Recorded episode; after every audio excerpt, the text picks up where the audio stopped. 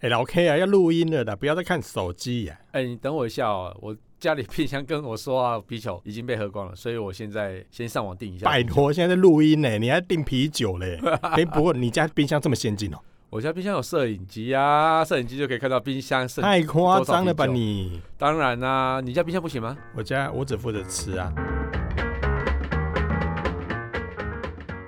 下了班，您迅速抵达约会餐厅，买电影票不再排队浪费生命，开车出游，一手掌握停车资讯，因为科技生活更有效率。省下时间用来轻松惬意，科技酷宅陪你漫游网络世界。聊聊新鲜话题。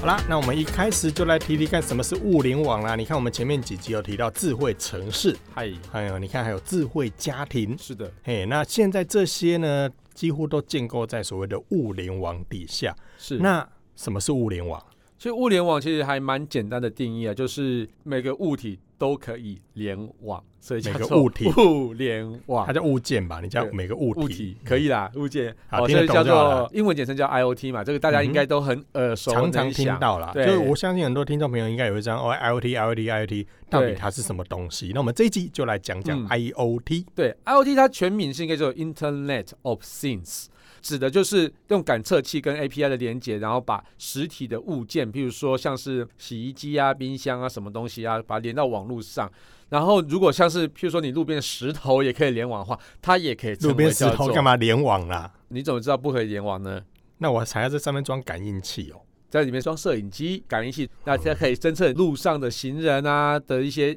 动态啊，或者是车辆的动态、那装啊。在电线杆上面就好啦，装石头成本太高啦。石头，说不定它可以去侦测说，哎，这个石头的运行路径，譬如说从这个石头从这个路上啊，不小心被踢踢踢踢踢踢到哪条路上这样子。这这很无以上都聊是我欸的胡乱的，很无聊欸 但是如果它可以联网，它就叫物联网。可恶。对，好了，所以这你么就说可也以对知道说物联网可以有必要的，也跟没有必要的。所 以只要有东西可以上网，它就叫物联网。对，所以不。但是并不是每个物联网真是有它存在的意义 啦真的，你对那个你那个应用太无聊了。那但是太无聊了， 但是不会啊类似的，你刚才讲类似的，我有看过所谓的智慧棒球啦，或者是智慧高尔夫球。嗯嗯嗯哎、嗯，就是说你如果打棒球的时候，上面这个棒球有联网，是有感测器，是然后当投手丢出去的时候，是那个速度多快，是然后当他被 K 到的时候，那个那个力量有多强，嗯然后会飞多远，通通可以透过感应器来回报回来，是，就会比现在用很多的这个摄影机啊去判断要来的准确，所以这个还比较有意义了，不要装在石头上 吧。对，哎，你刚刚讲这个我觉得蛮有意思的，就是说，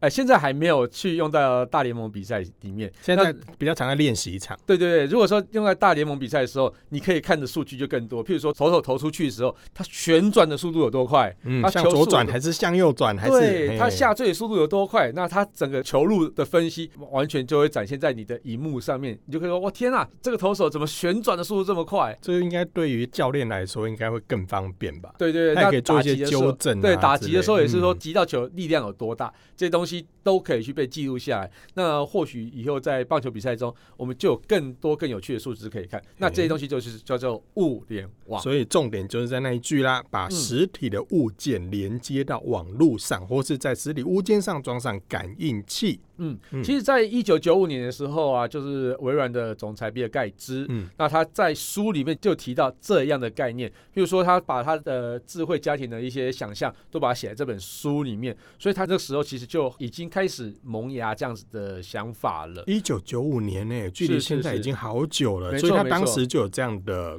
概念出来。对对对，那真正有 IOT 这个名词的时候，是在一九九八年，在那个麻省理工学院的一个艾斯顿教授，他提出 IOT 这一个词，他是将全球的网络建设啊，透过资讯的截取跟通讯的能力啊，把实体的物件跟传递数据，然后来到一个主机伺服器里面去进行一些物件的控制的侦测，或是识别，或是一些等等的服务这样啊，他把这些东西称为物联网。所以现在这个名词就越来越发展了。那现在很多东西都要联网了嘛，所以就是万物联网的时代就已经来临了。欸嗯所以你是说物联网这个名词是在一九九八年的时候被提出来定，义出来，对可，是到现在啊，都已经二零一九了，所以事隔二十一年呢、嗯，怎么会到这几年来才好像开始听到这个名词，像雨后春笋，巴拉巴拉巴拉巴拉，通通跑出来？其实我觉得最重要的关键，就是因为智慧型手机的普及跟一些无线网络的发展，那另外在那个感测器上面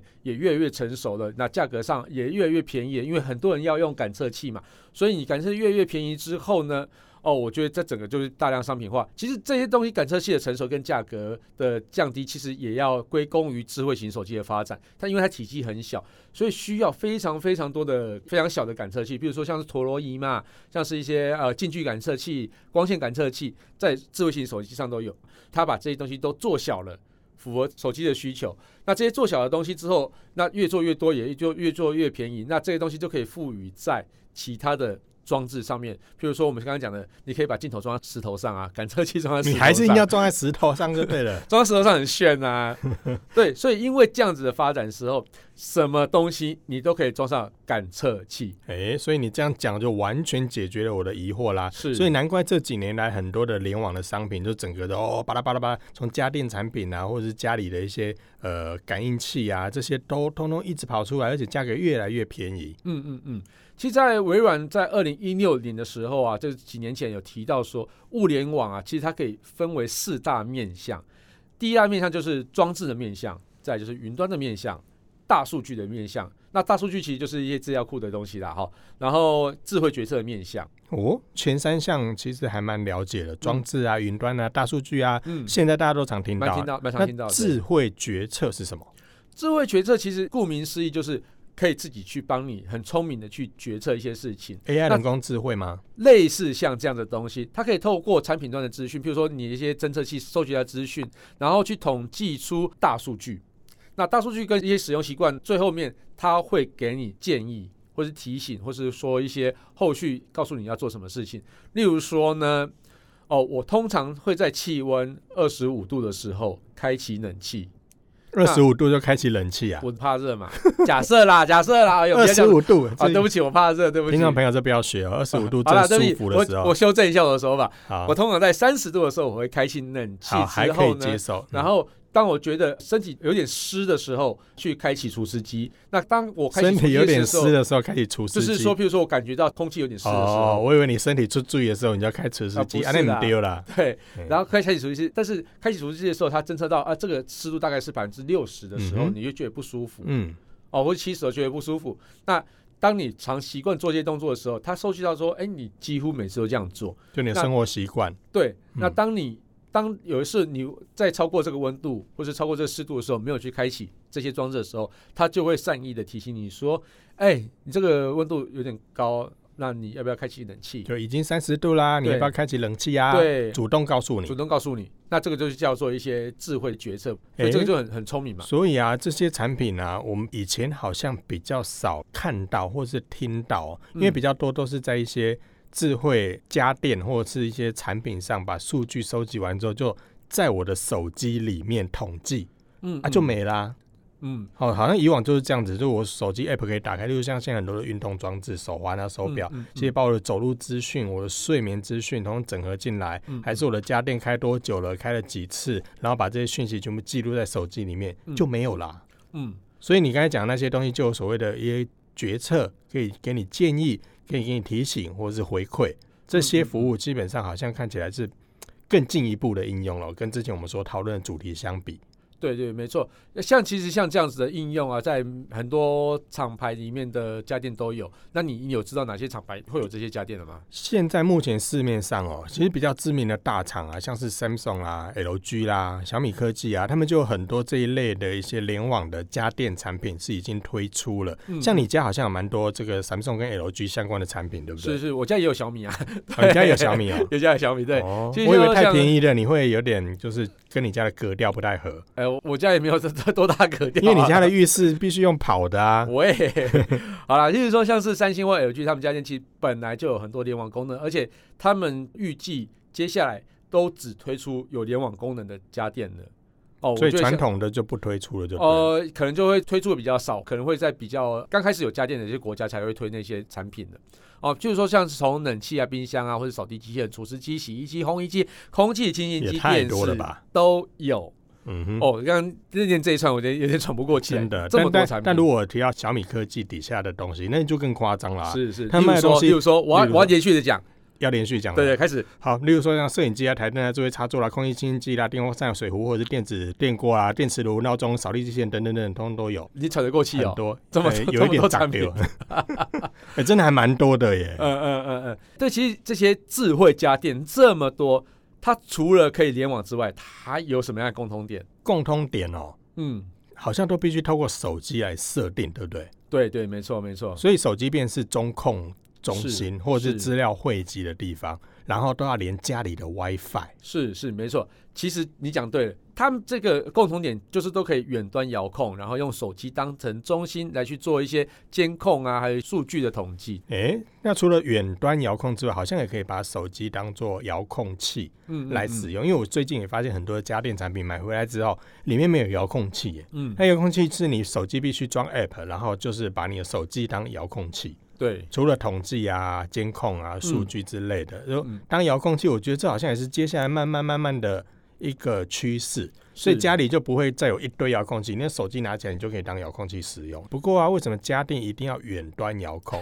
我用遥控器不就好了吗？为什么要远端遥控？我真的不太懂。真的，其实我觉得有些时候，反而你去直接用家里的遥遥控器啊，或者是说直接去做一些实体的触控，反而更方便。不过这个东西就要视状况而定啊。有些加了网络功能之后，譬如说你一些统计数据可以传到你的手机里面，你就可以及时知道家里的状况。那例如说在智慧家庭那一集里面，我有讲到说，以洗衣机来讲的话，你如果你加了智慧功能的时候，就可以监控你老婆。哎，不是啦， 就是说，因为你衣服洗完之后没有马上去晾或者马上去烘的时候，它会臭掉嘛。嗯，所以他就通知你说，哎，你衣服洗好了，应该上去收了。那例如说你的衣服烘好的时候，那你也可以跟你说，啊，你衣服烘好了，上去收，你可以马上来穿的这样子，你就不用是每天跑阳台啊，或是跑顶楼去看你的洗衣机或是烘洗衣好机的了状没有况啊？。这样对嗯，那这些功能其实像这样的功能就很方便，但是有些部分的产品就是为了 IOT 而 IOT，我真的觉得，嗯，不知道来 LT 干嘛的这样。因为有补助啊，哎，不是 啊，真的吗真不的吗是啦，我是刚刚因为讲了这什样么重要的好关了，键以词后吗？以上大家当做没听到就是了、 哎所以真的因为有补助哦。哎、呃，没有啦，不要听， 不要听我乱讲啊。OK，有没有好不啦错我不知道可是我啦觉得还是有一个困扰啊，你 不觉得家里买越来越多的这些智慧家电之后，手机上就要装一个 app，这个是品牌我要装一个 app，那个产品我要装一个 app，这个东西我也要装一个 app，我是手机里面一大堆 app 真的很麻烦呢、是我真的觉得这个是超麻烦，但是呢，我觉得这这几个大品牌呢都做得很好的，就是说他把自己家里面的家电，譬如说三星或是 LG 或是小米，他们都会把自己的所有的智慧家电整合到同一个 APP 里欸面。这很好啊。，对，像我比较常用的就是 Samsung 跟 LG 跟小米啦。嗯那 Samsung 它有 Smart Things APP，它把你的譬如说扫地机器人啊、电视啊，或是一些哦其他家电都把它整合在一起。LG 也是，小米也是，所以就会比较减少这样的困扰。但是其实你有没有发现到这三个品牌各自有各自的 APP，哎、对啊，他们三个还是没有整合啊，也不止他们三个，他们跟更多个也都没有、有整合啊。嗯没有整合，对不对？像我们上一集有提到智慧家庭的部分，其实也像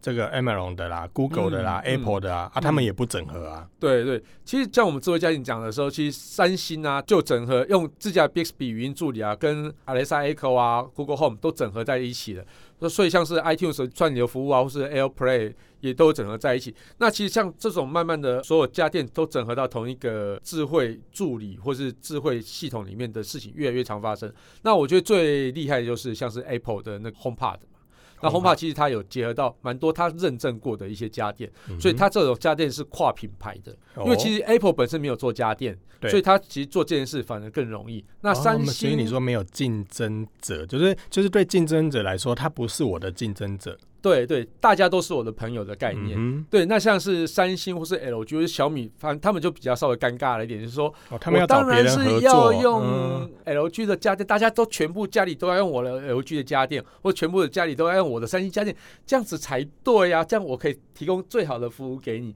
所以它其实就会比较没有办法去跨出品牌的界限。啊，你说 Samsung 跟 LG 两家要整合在一起，应该也很，他们两个个不要打在一起就好嘿了。啊大家所以想我觉得合这在应一该起这应该就会有这样的问题。但是如果不同品牌之间也可以整合，那就真的是最好啦。对，这所以个就我觉期得嗯待 Google 或者是 Apple、他们透过 OS 的部分来解决，是是是，这个应我觉该就得最好了。我觉得你刚刚讲的很对，我觉得这件事情就是要完全跟家电没有关系的品牌来去执行这件事情。真的会很容易，譬如说你刚刚讲 Alexa Echo 嘛，Google Home，我觉得这个嗯东西就、就是很容易由平啦台端来做整合啦，啊对对而因为且有其实品牌端来整合，一定会有就尴尬的地方啊。对对，其实像每个品牌啊，他们其实也都慢慢的 aware 到这件事情，所以他们也都去结合 Alexa Echo 或是 Google Home 或是 HomePod 去做做他们认证，然后让他们 fulfill 这些系统可以用这样子。不过讲那么多啊，嗯有一件事情我就很好奇啦。嗯这位家庭你已经讨论那么久了，嗯啊，你家里现在有哪些家电是可以上网的？很多嘿、 真假来来说出来炫耀一下。呃，最基本的嘛，扫地机器人、扫地机器人、除湿机，除湿机，然后空气清净机，嗯哼，然后洗衣机，嗯哼，然后烘衣机、还有吗？冰箱、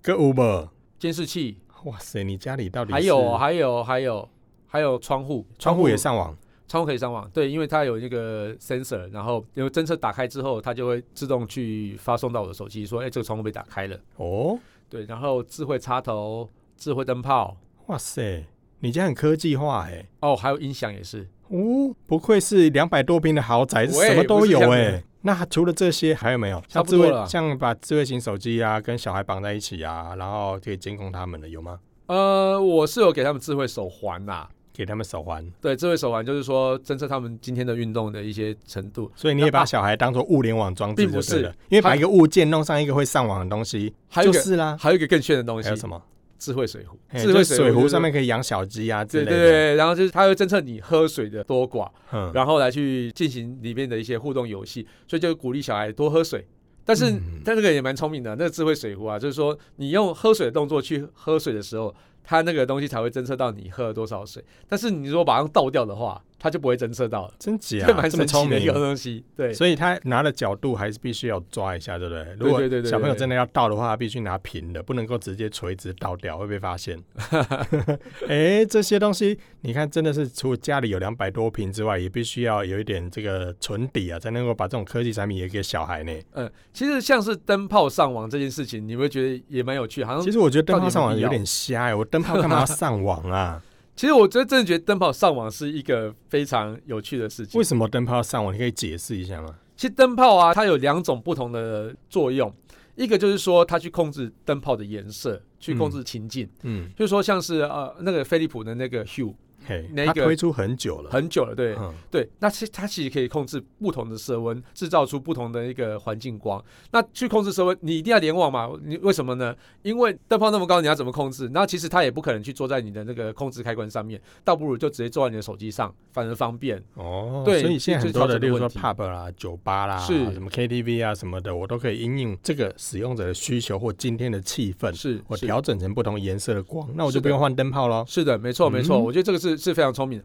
那另外一个聪明就是远端遥控灯泡，灯泡为什么又要远端遥控啊？我觉得这个超级重要的。呃，例如说，呃，我们全家一起出国的时候，家里面其实是空的，没有人。嗯哼，但是你要为了要营造家里像是有人的情况，譬如说你可能就会在哪个时候去开启灯，那么无聊，啊对，有时候是开启开一下灯，关一下灯，关一下灯，关一下灯，营造家里没有人的状况。这么无对聊啊！然后我有一欺个敌，欺敌再欺敌，对对对对，但是其实外面的小偷其实就不容 易进，就你是们家那边是怎么样？不是啊，就是就是一些治安的 issue 嘛。也对啊，两百多对平的豪宅啊是不是必须这样啦子是必须。好啦，我其实听到一个比较贴心的一个案例，嗯哼，就是说，呃，我有一对朋友，他们两个都是记者。那他记者常常会出国采访嘛？那出国采访，他们两个夫妻就轮流出国采访，就有时候老公出去采访的时候，老婆自己在家里面啊，就觉得好像老公不在家，感觉就是有点不是，就是空虚寂不是寞空虚寂寞啦，觉得啊就觉得就还是有点不安心。所以她老公真的很贴心的，在她太太回家之前，他用智慧手机把灯打开了，所以然他后还知道他老婆什么时候回家，就对了，差不多就是可能在下班之前，所以他就也把算是老婆身上也有一个物联网的装置监控她，哎、已经到家了。啊，类似像这样子，嘿我嘿不知道。对，总之他就是做了这个贴心的举动，把灯打开了。然后他这个老婆就炫耀给我们听，就说：“哎、我老公超贴心的啊，在我回家之前就在纽约帮我把灯打开了。这么无聊的举动到底是”你怎么不回事觉得很贴心吗？如因果为其实如果说他是，例如老婆快回家之前，他就远端遥控先把冷气打开，让他老婆进家里的时候可以舒服一点，这样不是很好吗？那几天寒流，你想找死吗？哦，那几天寒流， 那开个暖气呀、只是啊之类的回到家里面，我觉得然后把灯开起来，这个不是我进玄关的时候按个开关就可以。其实呃，有些人是很喜欢回到家里面的时候灯是亮着的，嗯哼，对，其实这是一个温暖的感觉，这可能你不太了解啦，我不知道啦，我因为我们你家本来就很温暖啊。好吧？ 对，像其实我也是，当我回到家里面，觉得家里面客厅的灯主动是帮我打开的，我会觉得啊，我有回到家的感觉。如果回到家里面客厅都是暗的，让我觉得啊其实这样子，我在嗯玄关装个感应器，例如人体感应器，不一样，那不一样啊，不体一模级样，上的不一样就不对了，一样，真哦的你。们很坚持呢。请听众朋友来去判断一下，到底是哪一个比较对。你说我回到家里面，进到玄关，感应到有人了，自灯自动己开打跟别开。人帮你开不样，跟有一个老公在纽约，然后在我回到家之前，先把电灯打开。你觉得哪一个比较？我我我好了，我难以理解好不我一难以样理，解不一样，真的不一样。好啦，如果我哪天我回到家，我老婆先帮我把灯打开，我不觉得是好事啊。好了，随便 你啊而且她啦。如果把灯的颜色调成不同的，嗯，我就觉得嗯呃，什么信号是不是？，对，什么是什么，应该是什么讯号之类的。呃呃嗯呃如果这时候再播出一些有抒情的音乐，你就知道，嗯，哎，什么？哎，好啦需要其实打扫喽。对对，其实像是灯泡啊，这是一一件事情嘛，扫地机器人啊，空气清新机啊，什么都可以啦。我觉得这个都还蛮好的，就是说到家之前，你就可以把扫地机器人打开，先帮你把家里清扫干净，或是说冷气打开啊，除湿机打开啊，就是去帮你把一些呃原本应该到家里才可以做的事情，先帮你做好。我觉得诶蛮好我的。我有听说你刚才讲那个像智慧灯泡啊，嗯或者是像像这些家电等等，嗯它可以透过 App 设定之后，把它们变成一个群组。是，如果只要按可以按一个开关，我可以把家里全部的灯全部都打开，是，或可以是我按一个开关，我就可以把什么样的事情全部都启动，对电视啊、音乐啦、嗯什么空调啊，一次全部启动。其实这件事情不只只有在灯泡上发生，因为灯泡，譬如说你可以设定叫做客厅群组，对或是房间群组，或是什么因样为我的群组。客厅里面可能有呃，也许颗有灯泡对，也许对一一个天花板可能就有十几颗灯泡。对对对，对那你就可以去分群去把它做不同的设定，这样子。嗯哼那或者是去把它 group 之后去做一起控制，因为我或是以整前家如果一起控透制过传统的开关，我是必须要一段、两段、三段是，的，对，是的，这样所以那反而种是机麻烦械哎性的，那我现在就要透过手机 app 我就可以设定好对。那诶除了灯泡以外，音响也可以这样做。音响，音响要对怎么做？音响你可以就是说我回到家里，我所有的房间都要放一样的音乐，那就打开之后群组。所家里所有的音箱都放这首歌，这么强迫症啊，家里每一个地方都放对一，样的，譬如说我在客厅听完之后，我到浴室洗澡的时候，我想要听同样的音乐，那你就可以把浴室的音响跟客厅的音响联动，或者房间音响联动之后。。浴室的音响，我真不愧是两百多平的豪宅耶喂，不是这样子啊，好好烦哦！ 啊，那反正是联动之后，你就可以听到同样的音乐。那如果说浴室刚好跟客厅的人使用的人不一样的时候，那你可以把两个切开来，那浴室听浴室的音乐，客厅听客厅的音乐。我觉得这个东西就是一样是物联网的一些应用，我觉得蛮诶蛮聪明的。对，这也蛮方嗯便的。不过你刚才讲了，我回到家里之前先开灯啦，或者我倒觉得啦，如果以我个人比较喜欢的话，是回到家之前，空气清净机可以先打开，对对对，我或是觉得这冷个气、空调可以先打开，对这个其实是我很喜欢的啊。嗯嗯尤嗯其啦，我最近有用一些空气清新机，我觉得它很贴心的是，它可以提早在 App 上去预警说滤网石的寿命快到了。哎、我有买那一台你有买那一台哦？ Breeze，对不对？别的品牌也有诶，别的品牌也对有，对呃对对，我家用飞叉谱它也有，飞叉谱也有，对，所以哦对其实越来越多这样的产品都有这样的功能，像小米的也有啊哎、。他是他是怕那个时间到了，你为什么还不来缴钱吧？哎，有一点 呢，有一点，有一哎、点。时间到了，你滤网还没换，你还没来进贡，我不提供好的空气给你，但你不赶觉快得来这很买。实用吗？因为有空气清新机装在机器里面，其实你也不知道它滤网到底寿命哎到我了没有，或脏了没有。我我我觉得超实用，因为嗯我通常都会忘记换滤网，大部分都会记。忘记啊，而对且有时候我们空气清新机是放在例如角落或者哪里，对对对，就算它的对滤网灯亮了，你也不会特别注意。对，然后他就手机上提醒你说，哎、换滤网喽。对然后有一个按钮就按下去就订购， 对，然后你不鸟它之后，隔天还会再跳出来一次，就是每反倒天你买每天为止跳每天跳， 对对。反倒你买滤网为止。但我觉得得。这很方便啊，因为嗯其实你空气清新机里面一定有滤网啊。那当寿命快到的时候，有些品牌的空气清新机透过这样的方式就主动来进行提醒，我觉得这对是很贴心的事情，而且提醒完之后还可以直接的订购直接。手机上买啊，对然后啊就送到你家啦对，没错所以你也没错不用超方出便门，你也不用去卖对场找，你也不用怎么，然后对，可能过几天就到你家，就那可以送直接到你换家之后，你还没有忘记换上去的时候，他还会一直提醒你买了之后为什么不换上去嘿呀嘿呀，呀，而且啊就欸就是还呢、 这所有的作业都作业完之后，隔个月收到账单，哎，也扣完喽。哎，超有效率的。偶尔这样口袋很容易破洞，然后荷对不包就破了一个洞，没错要没错哎，这样听起来好像太方便，好像也不太好，哎，但是我喜欢这些连接感应器之后的一些动作的控制对啦，嗯嗯嗯，哎，像你刚才所说的啊，没有人在家的时候，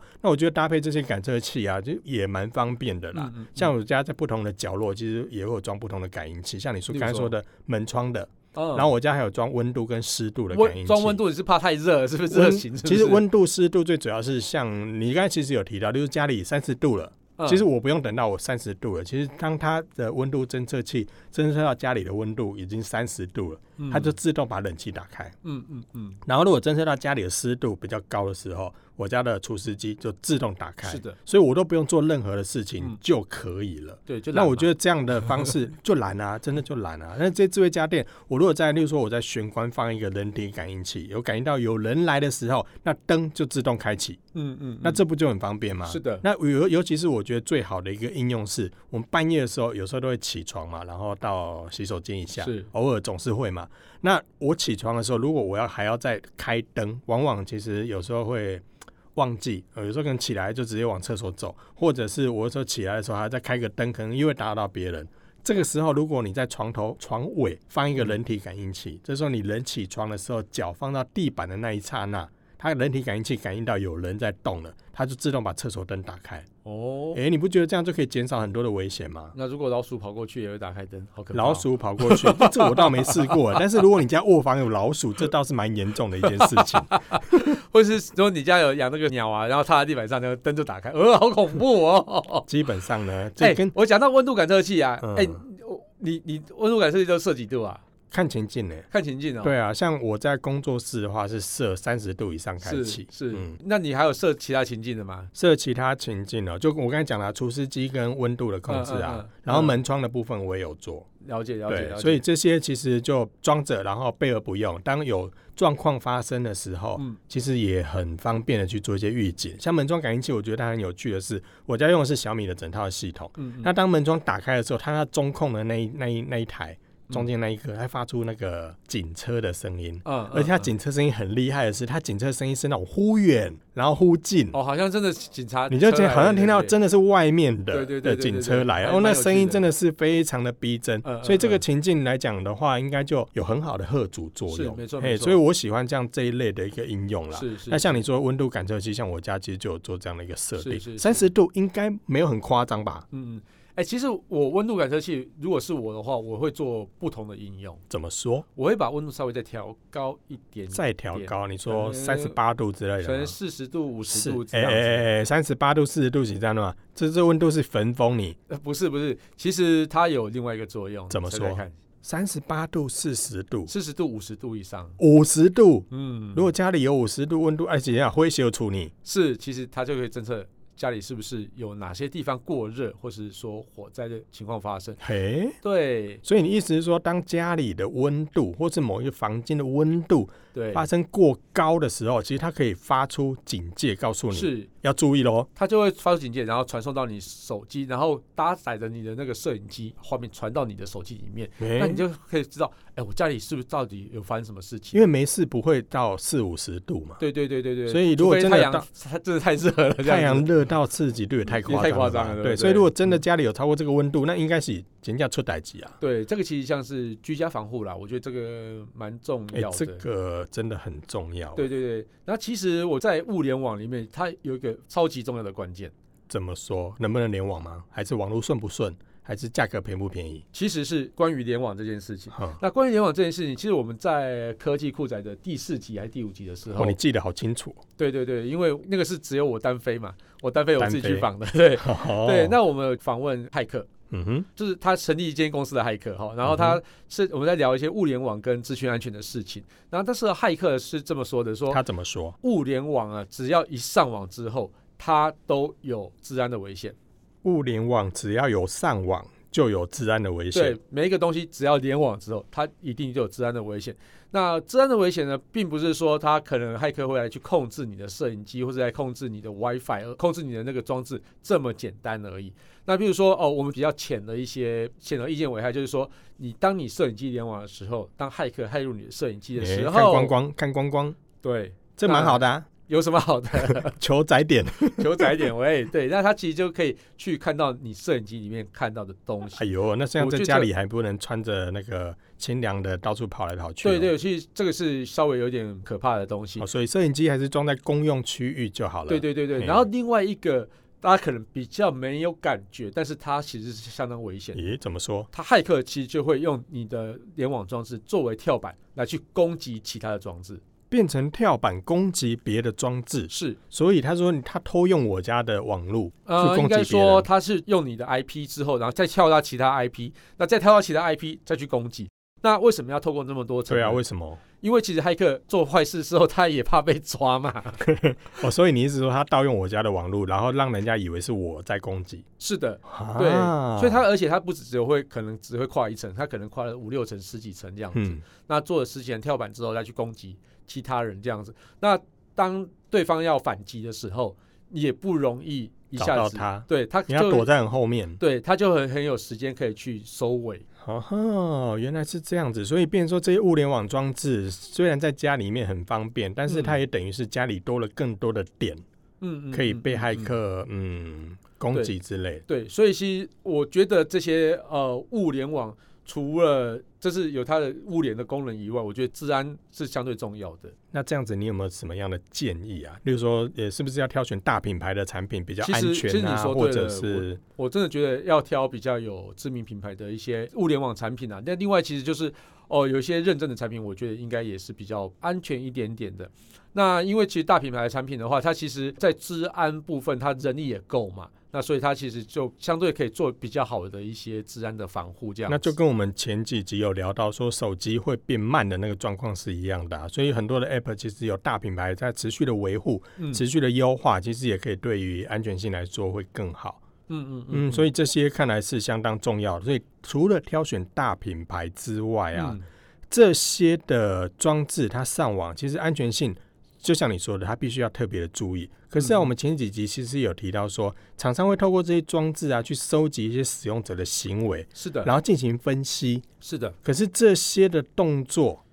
对我们消费者来说呢，其实也算是有帮助啊。它是可以收集我们的一些使用行为，让产品可以更加的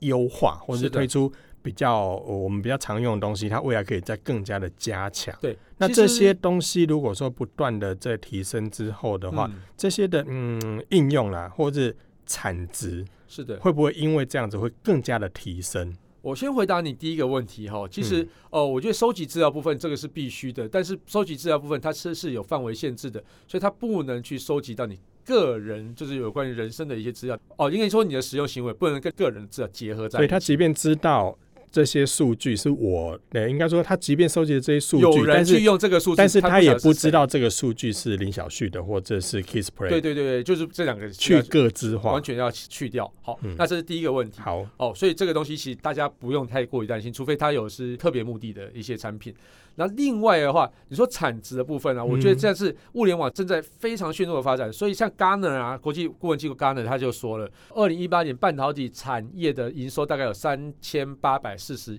亿美元哦，那等同于大概台币十一兆九千亿台币这样子。那但是物联网就占了两百四十亿美元，所以其实占的比例非常非常的高。这个整个在半导体产值上，它其实占了一个非常重要的一个地位了，而且会随着高刚刚所说的这些报道来讲，是每年增加、哎，是的，是的。如果以后的的车没联网普及之后，等于是在连在汽车工业里面都会用到大量的感应器晶错片。是是哇，这些，而且你刚才讲那些金额是美金呢，是的，是的，哇哦，对。那但是说，呃，物联网随着这个科技的发展或是应用的一些想法一直发展之后呢，它势必一定会有更多更多的应用。那譬如说，像是在你刚刚讲的路边的电线杆啊，然后是红绿灯上啊，然后或者是说家里的电灯啊，什么东西都有联网之后，那一定可以造成整个的社会的或是世界的一些改变啊。那我觉得，说不定就像我讲的，一开始讲的，石头都可以装上感应器你呢，硬要把石头装对感应器、十联网，哎 你很硬烦要哎、联网，对对就对，一定要石头联网。对，真所以的是我我们其实可以慢慢期待物联网的世界。哦，或是说接下来人工智慧的世界，慢慢其实就是要在我们的地球上发生了。哎、真的耶！嗯你看，接下来这些物联网的概念啊呢、已经已经不是概念了，是现在真的是落地到我们每一家每一户里面是的去没错，而且没错现在越来越多的产品推出，而且是的越来越多的服务都串联在一起，是的，家电啦、冰箱啦、门控啦、安全系统啦，甚至现在还有很多的这个连婴儿产品嗯也都有智慧化、是智慧联网、智智慧慧尿布奶啊嘴，之类的对对，那些通通都有。小朋友拉多少屎、拉多少尿，你都可以在喂喂 App 上面看到 哎，呦，等一下哎听真众的朋友有有可能在吃饭的时候听我们节真目，的有就这不要个样产子，品呢。我知道啊， 对啊，你不觉得这样就很酷 好吗？烦哦，哎呀，你看接下来还有汽车产业要进入物联网。是是，所以你看是，这些多可怕！以后你现在刚才讲的路灯上面也可以，对，然后电线杆也可以，是的所以他们也可以监控车流量。是而且可以知道车辆震动的程度，哪一台车不断的晃晃晃晃晃，就发出 alert。呃我们制作人车会这样 子吗，好像会哦， 啊，哎喂，你不要不就乱讲？感觉这情境非常的美妙吗 对对对。 哎呀好，啦，我要收尾了啦，感谢大家听收听这节目，我是科技阿酷 Kiss Play。我是科技仔仔林小旭。其实人工智慧或是物联网是非常有趣的题材啊。那如果大家有任何其他想听的一些人工智慧或是物联网的相关题材，都可以分享给我们。哎呀，你看，我们从智慧城市到智慧家庭，到这一集的 IoT 物联网，嗯其实这些议题都已经慢慢的发生在我们身边啦。所以，如果除了这些之外，或者发现还有很多的宅会很重的科技话题，或或是说网络上发现哪些事实在太瞎了，不聊不行啊、或者是很科技一定要聊的话题，都欢迎到我们的脸书社团科技库仔留言给我们。还有快分享我们的节目给你酷到不行，或者宅位很重的朋友一一起起加入加入科科技技酷酷宅宅的的异异想想世世界界，拜拜拜拜。你家冰箱真的可以订啤酒，不行了、还没啦， 我只是硬要定，对我举例而已。嘿，喝酒不开车，开车不喝。科技酷宅由艾格媒体制作播出。